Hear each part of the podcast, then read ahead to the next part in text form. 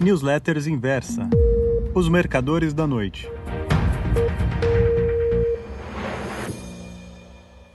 Oi, meus amigos. Aqui é o Ivan Santana falando.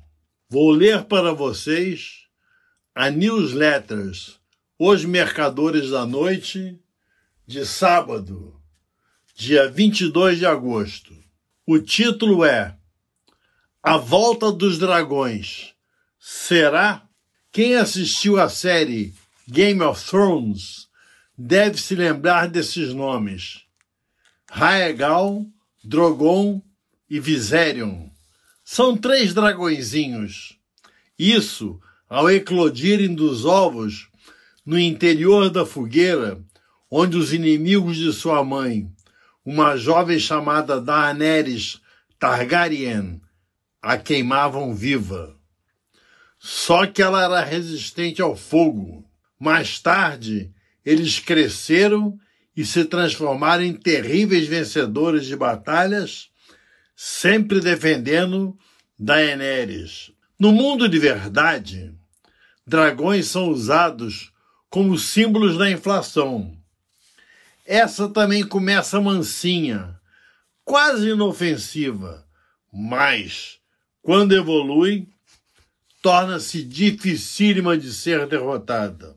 Estou sentindo a presença de alguns filhotes de dragão no cenário tupiniquim.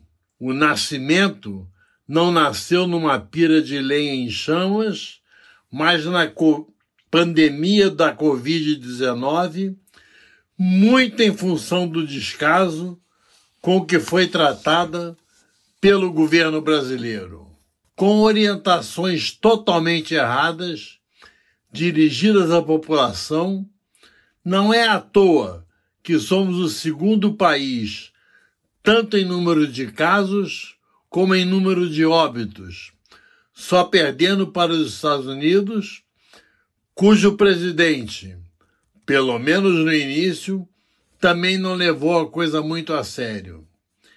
Mesmo se considerarmos uma estatística mais lógica, abre parênteses, casos e óbitos per capita, fecha parênteses, estamos na sexta colocação, no primeiro quesito, e na oitava, no segundo. Isso ainda é muito ruim. Se de um lado o presidente Jair Bolsonaro não se importou muito com a pandemia, tendo inclusive a classificado como gripezinha, por outro, gostou quando a distribuição de dinheiro para salvar da fome milhões de brasileiros lhe garantiu índices de popularidades até então inéditos. Segundo os economistas Gabriel Hartung e Benny Parnes, sócios da gestora SPX Capital, se os poderes executivo e legislativo acertarem seus passos nos próximos meses, a inflação em 2021 deverá ficar em 3,2%, apenas pouco acima das previsões do último boletim Focus, que foi de, foram de 3,06%. Em contrapartida, ainda de acordo com Hartung e Parnes, se o teto fiscal for quebrado, a inflação do ano que vem deverá chegar a um número próximo de 6%. Seriam os filhotes de Daenerys ensaiando os primeiros passos, perdão, os primeiros voos e cuspindo as primeiras chamas. Na última quarta-feira, dia 19, o Senado Federal derrubou o veto do presidente Bolsonaro que impedia o reajuste de funcionários públicos até o final de 2021. Era tudo que os dragões, agora mais crescidinhos, queriam. Felizmente, no dia seguinte, a Câmara dos Deputados, sob a batuta de Rodrigo Maia, reverteu, por folgados 316 votos a 165, a decisão da Casa Alta, abatendo os monstrinhos em pleno ar. Eles ficaram feridos, mas não morreram. Como? Ao longo de minha carreira no mercado financeiro, já vi essas voltas e reviravoltas diversas vezes, faço questão de alertar o caro amigo leitor. Raegal, Drogon e Viserion não estão mortos. Fiquem de olho. A qualquer momento, eles poderão voltar a alçar voo. Retroagindo no calendário, comecemos por Juscelino Kubitschek. Para pôr em prática seu slogan 50 anos em 5, JK emitiu dinheiro à vontade. Só em 1956, quando ele iniciou seu mandato, a inflação subiu de 12,15% para 24,55%.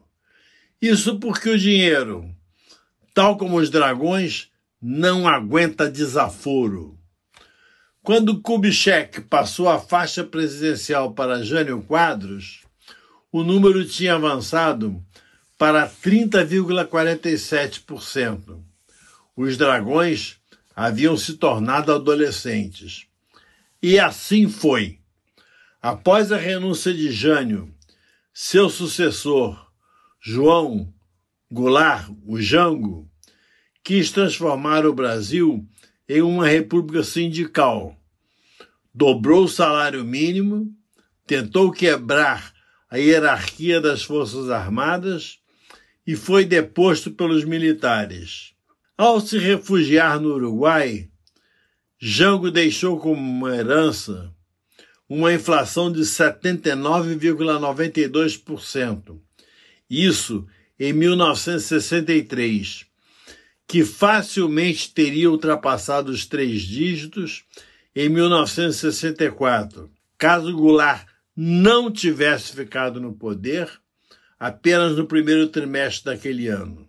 Assessorado pela dupla de feras Campos, Roberto Campos e Otávio Gouveia de Bulhões, Humberto de Alencar Castelo Branco, o general, primeiro general-presidente da então chamada Revolução, optou por um programa de austeridade.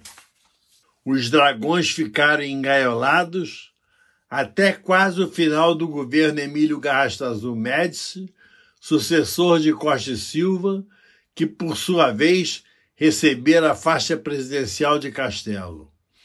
Veio então a Guerra do Yom Kippur, que deu início à inflação mundial dos anos 1970, causada pelo primeiro choque do petróleo. Como faltavam apenas cinco meses para dar posse ao seu sucessor, general Ernesto Geisel, Médici ignorou os dragões, agora já adultos, que romperam a gaiola onde estavam desde que Castelo, Campos e Bulhões os puseram presos lá.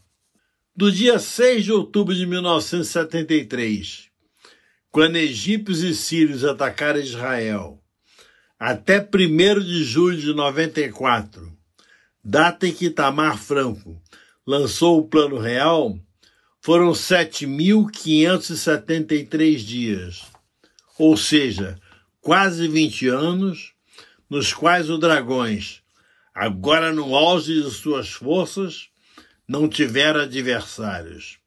Deitaram e rolaram.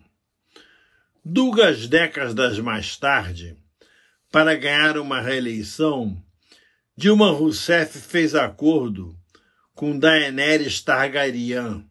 Resta saber se Jair Bolsonaro fará a mesma coisa para continuar no Planalto após 2022. Se ele resistir às tentações do populismo, o Brasil poderá escapar de vez de Raegal, Drogon e Viserion. Caso contrário, a gente poderá de ter de conviver com mais 20 anos de seus voos rasantes, cuspindo fogo e destruindo tudo que está embaixo. Eu até tenho experiência nesse tipo de guerra.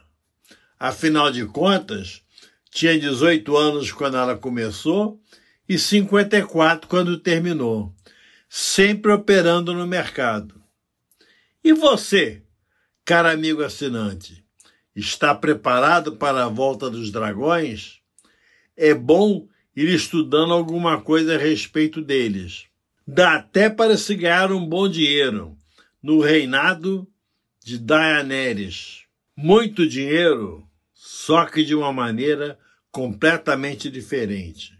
Um forte abraço e um ótimo fim de semana. Muito obrigado.